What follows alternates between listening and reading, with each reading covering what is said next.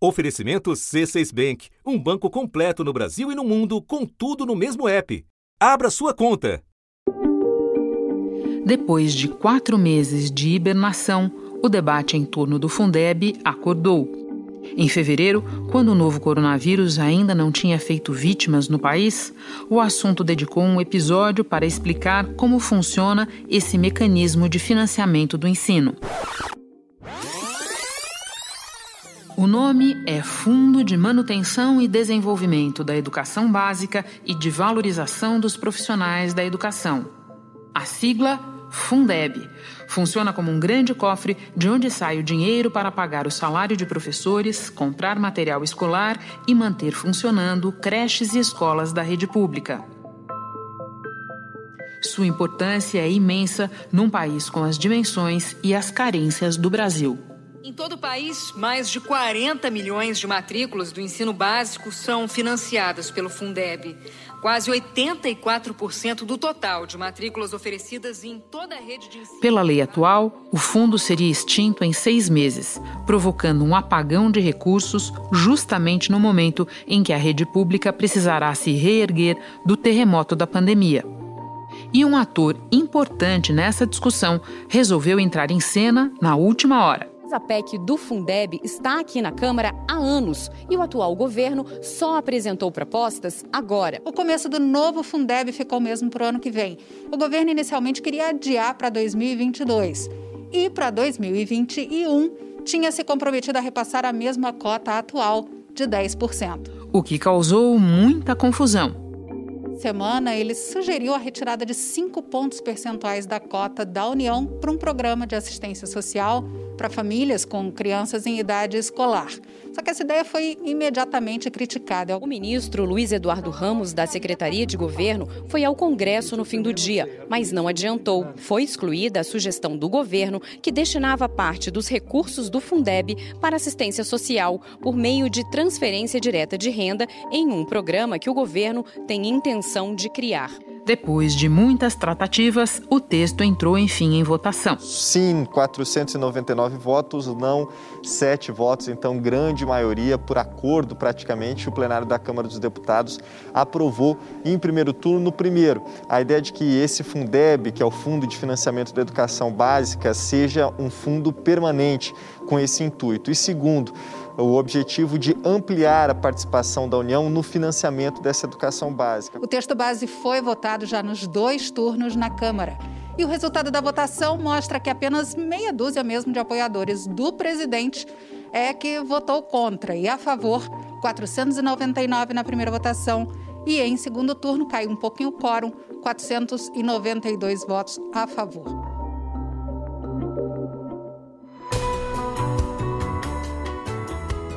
Da redação do G1. Eu sou Renata Loprete e o assunto hoje é dinheiro para a educação.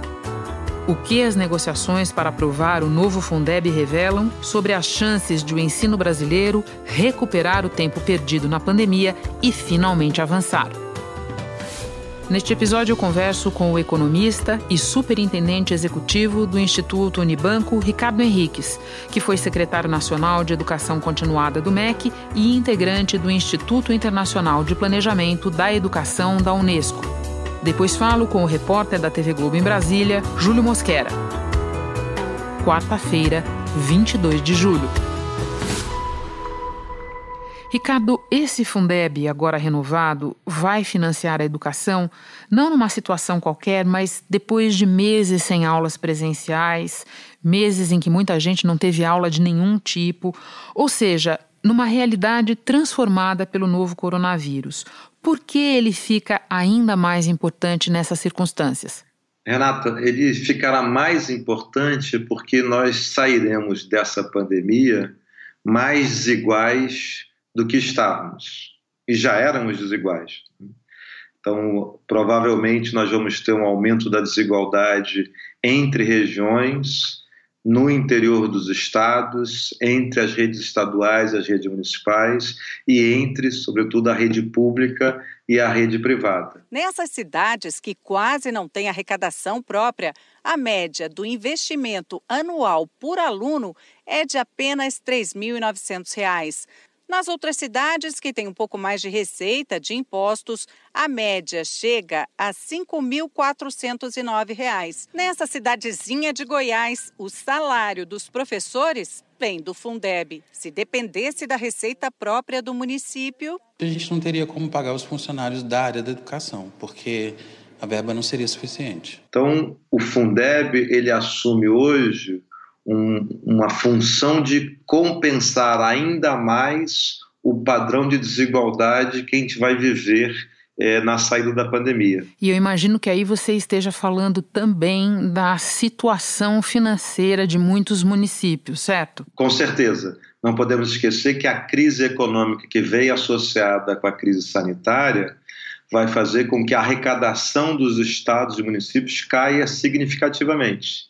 E, por outro lado, a adaptação das escolas para os desafios sanitários fará com que os estados e municípios tenham que investir mais na adequação da infraestrutura, garantindo que a oferta das escolas permitam menos alunos por sala, uh, limpezas nos banheiros, um ambiente adequado a todos os desafios sanitários. Isso solicita mais recursos. De acordo com o Instituto Todos pela Educação, em sete de cada dez municípios, o Fundeb banca 60% ou mais de todos os gastos com educação básica. Então, nós teremos uma demanda por mais dinheiro alocado na educação pública e uma menor entrada de dinheiro pela captação dos estados e municípios. Mais gastos e menos recursos disponíveis. Ricardo, quando a gente fala em crise em estados e municípios, as pessoas, mesmo leigas, é, conseguem é, entender do que nós estamos falando.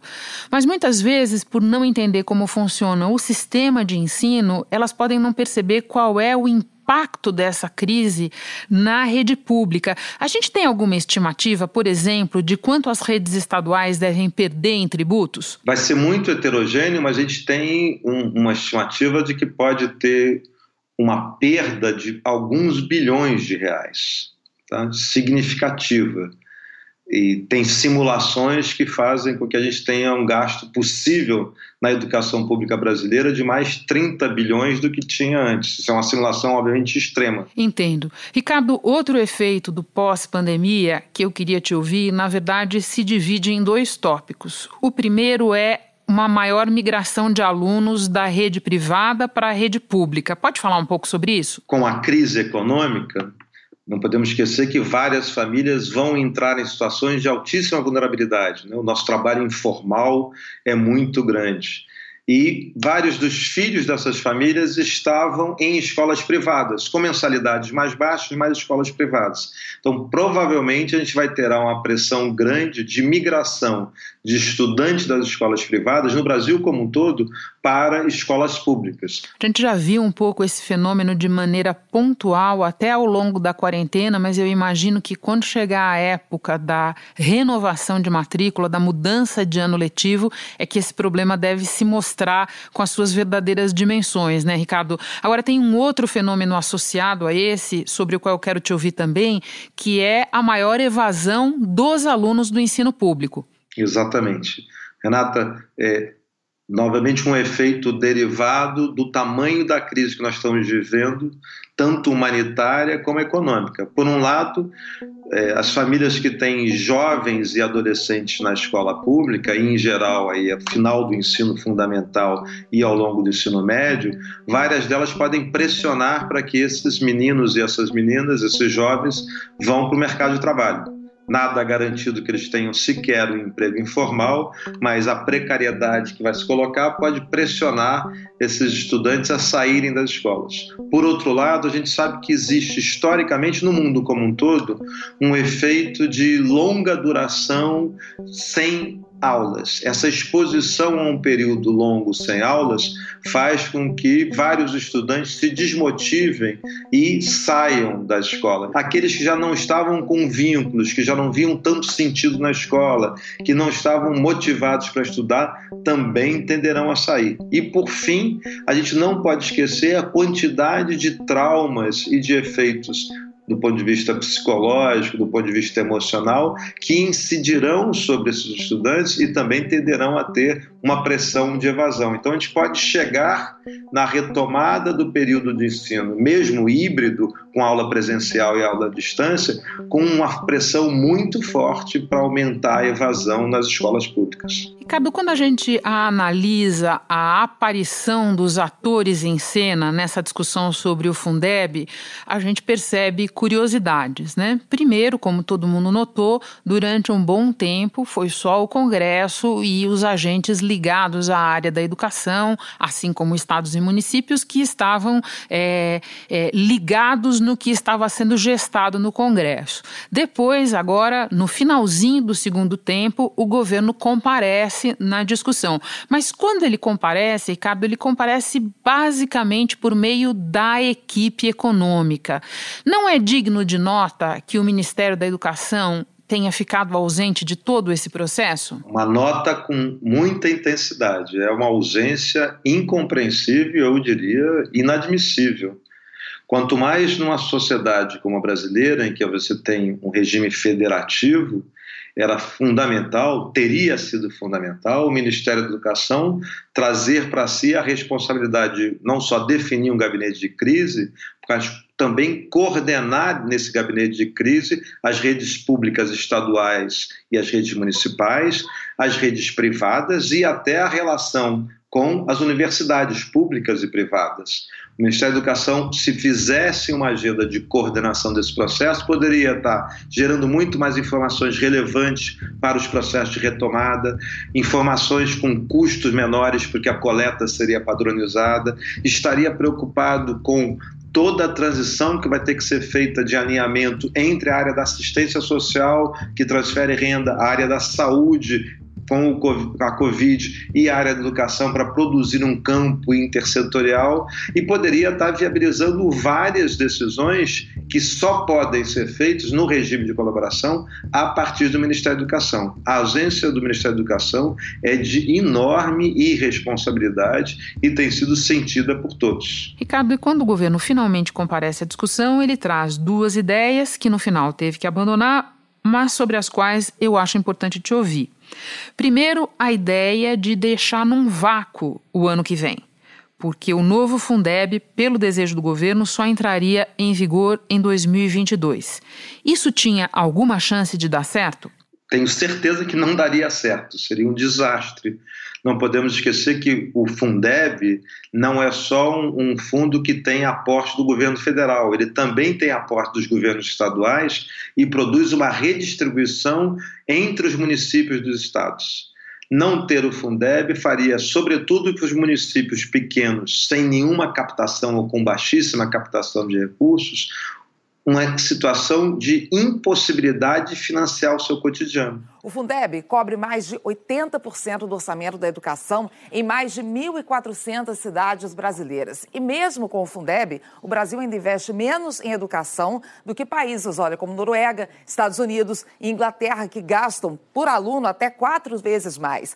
A comparação com a média de todos os países que fazem parte da OCDE, que é o chamado Clube dos Países Ricos, a média de gastos é quase três vezes maior do que a nossa e perdemos até para vizinhos aqui, como o Chile e a Argentina, detalhe que a Argentina vive uma. Gerar um vácuo em 2021 criaria uma confusão gigantesca no sistema que penalizaria de forma muito radical os municípios, sobretudo pequenos e mais pobres, e desestruturaria o sistema essa proposta era uma proposta de, do Ministério da Fazenda, do Ministério da Economia, que expressam um desconhecimento radical de como funciona o sistema público de ensino brasileiro. Por fim, eu quero te ouvir sobre a outra ideia que não deu certo, a de tirar parte do dinheiro que o governo colocaria no Fundeb para destinar a um novo programa social que ele quer lançar, o Renda Brasil. Esse movimento tem alguns significados. O governo já despertou para o potencial político eleitoral do auxílio emergencial pago durante a pandemia e muito necessário para um conjunto grande de brasileiros e enxerga o mesmo potencial nesse programa. No entanto, você disse que misturar as duas coisas, financiamento da educação e esse programa social, seria uma irresponsabilidade institucional. Pode explicar? Seria efetivamente isso, um ato irresponsável do ponto de vista institucional.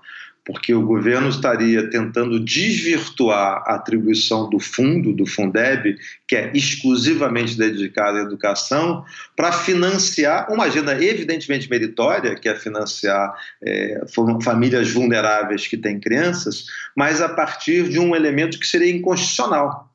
Então, é chegar na festa no final da festa, aos 50 minutos do segundo tempo do jogo, e dizer: quero quebrar com a regra constitucional da vinculação dos recursos para a educação, conseguir driblar o meu ajuste fiscal e tentar contrabandear uma forma de financiar a renda emergencial a partir de um recurso que devia estar totalmente dedicado à educação me parece que é óbvio que há uma sobriedade entre os gestores estaduais, gestores municipais e o Congresso de entender essa irresponsabilidade institucional e não dar conta, não dar asas para que ela siga em frente. Só lembrando para quem nos ouve, porque nós não tocamos nesse ponto aqui, seria também um drible no teto de gastos, porque o Fundeb não está computado dentro das despesas é, que estão sob o teto, certo, Ricardo? Exatamente, exatamente. Do ponto de vista do financiamento e das fontes de recursos do Ministério da Educação, colocar o financiamento do, do auxílio emergencial no Fundeb seria driblar a restrição do teto de gastos. Ricardo, muito obrigada por todos os esclarecimentos. Bom trabalho para você. Muito obrigado, Renata. Um ótimo trabalho e boas matérias. Obrigada. Vamos agora a Brasília, mais precisamente para a Câmara dos Deputados, conversar com o Júlio Mosquera. Júlio, a semana começou com a aparência de que a votação do Fundeb ia desandar por conta de uma proposta que o governo apresentou na última hora. Só que nesta terça-feira, aparentemente, se chegou a um acordo para votar a renovação do Fundeb. Explica para nós o que é que está acordado. Renato, o governo de última hora, isso no sábado, resolveu apresentar pontos eh, da negociação que nunca tinham sido sequer apresentados, né? que nunca tinham sido discutidos, colocados na mesa. Isso gerou um mal-estar danado. O presidente da Câmara, Rodrigo Maia, bateu pé junto com muitos deputados que passaram um ano e meio discutindo esse ponto. Você adiar o Fundeb para 2022 ou a sua complementação é uma sinalização muito negativa, até porque nós estamos vendo que para alguns temas parece que o governo entende que tem dinheiro, para outros temas como essa prioridade de curto prazo na educação, parece que o governo gera mais resistência, pelo menos a equipe econômica. O governo sentiu que não teria condição de levar esses pontos à frente, desde segunda-feira recuou.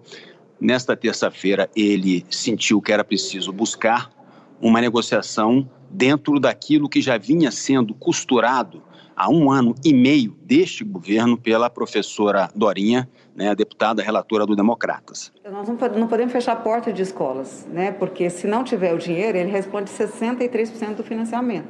Então, esse ponto de vigência para 2022 é impossível. Então, o governo sentiu que, para se chegar a um acordo, ele deveria fazer da participação dele, que hoje é de 10% desse bolo total do Fundeb, os outros 90% entram por estados o Distrito Federal e os municípios, aumentar esses 10% para 12% no ano que vem, chegando a 23% de todo o bolo em 2026. O governo queria usar, ele queria pegar 5 pontos percentuais desses 10 pontos percentuais que ele aumentaria a partir de 2021 para jogar para um programa de renda mínima. Isso pegou extremamente mal, né? Embora muitos deputados e senadores defendam um programa que possa transferir renda para as pessoas mais carentes. Então, o que, que o governo fez? Recuou, em vez de apresentar essa proposta, hoje fez a seguinte proposta num acordo com a Câmara. Passando então de 10% para 23% no espaço de seis anos. Desses 23%, você vai ter 18% especificamente para o financiamento da educação básica e outros 5% para o financiamento da educação infantil de 0 a 3 anos. Esse foi o acordo feito entre o governo e o Congresso Nacional. Júlio, você explicou para nós que o governo desistiu é, de um dos pontos que ele havia apresentado e explicou para nós como é que vai ficar o percentual de aporte. É, que o governo desistiu também dessa ideia de que ele ia retirar parte do dinheiro que teria que colocar no fundo para destinar a esse novo programa social que ele pretende chamar de Renda Brasil. Pelo que eu entendo, ele também desistiu de um ponto que na segunda-feira gerou muita polêmica, que era a ideia de deixar no vácuo em 2021 o Fundeb. É, o novo Fundeb só entraria em vigor a partir de 2022. É, o governo desistiu disso, Júlio? Como é que ficou? É, o governo foi muito criticado, né? Deputados, senadores, governadores, prefeitos se manifestaram dizendo que não havia como, não há como ficar sem o Fundeb para o ano que vem. O Fundeb é responsável pelo ensino básico e sem esse dinheiro do Fundeb, sem esse fundo, seria praticamente impossível conduzir o ensino básico no ano que vem. Então, diante é, dessa realidade, o governo teve que recuar. Foi pressionado a recuar e aceitou iniciar o aumento da participação dele no Fundeb para o ano que vem, aumentando aí em 2%. Júlio, essa é uma votação importante que deve testar, entre outras coisas, como é que os partidos do chamado Centrão, agora mais ligados ao governo, é, vão se comportar. Nesse momento de confusão em que o governo apareceu com novidades ao projeto que vinha sendo debatido, como você disse, há tanto tempo na Câmara, como é que o Centrão se comportou? Na verdade, existe um bloco grande, o principal bloco dentro da Câmara dos Deputados, ele é comandado pelo, pelo líder do PP, o deputado Arthur Lira. E dentro desse bloco você tem PP, PL, PSD, PTB, assim como MDB, Democratas. Isso foi um acordo logo lá no início da legislatura. Eles formam esse bloco para ter força.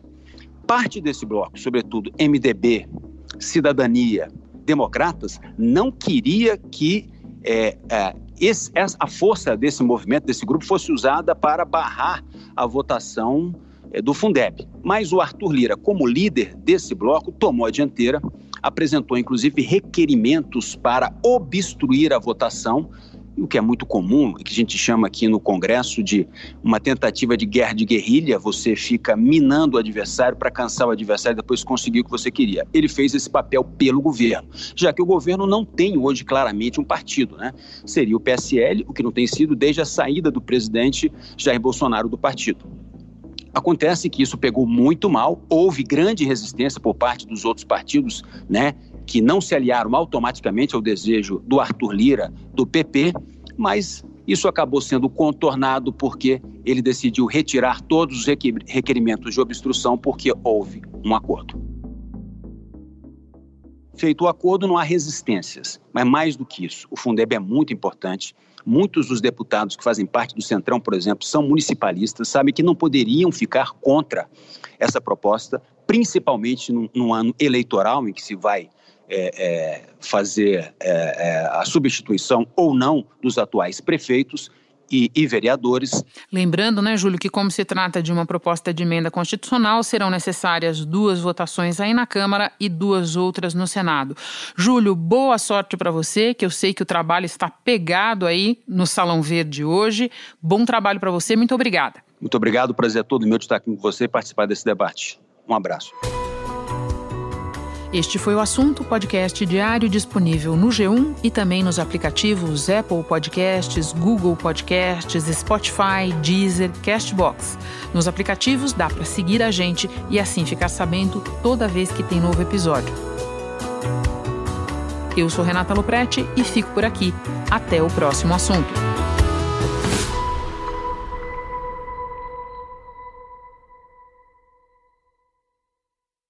Você no topo da experiência financeira que um banco pode oferecer. Escolha um banco completo no Brasil e em qualquer lugar do mundo. Abra sua conta no C6 Bank.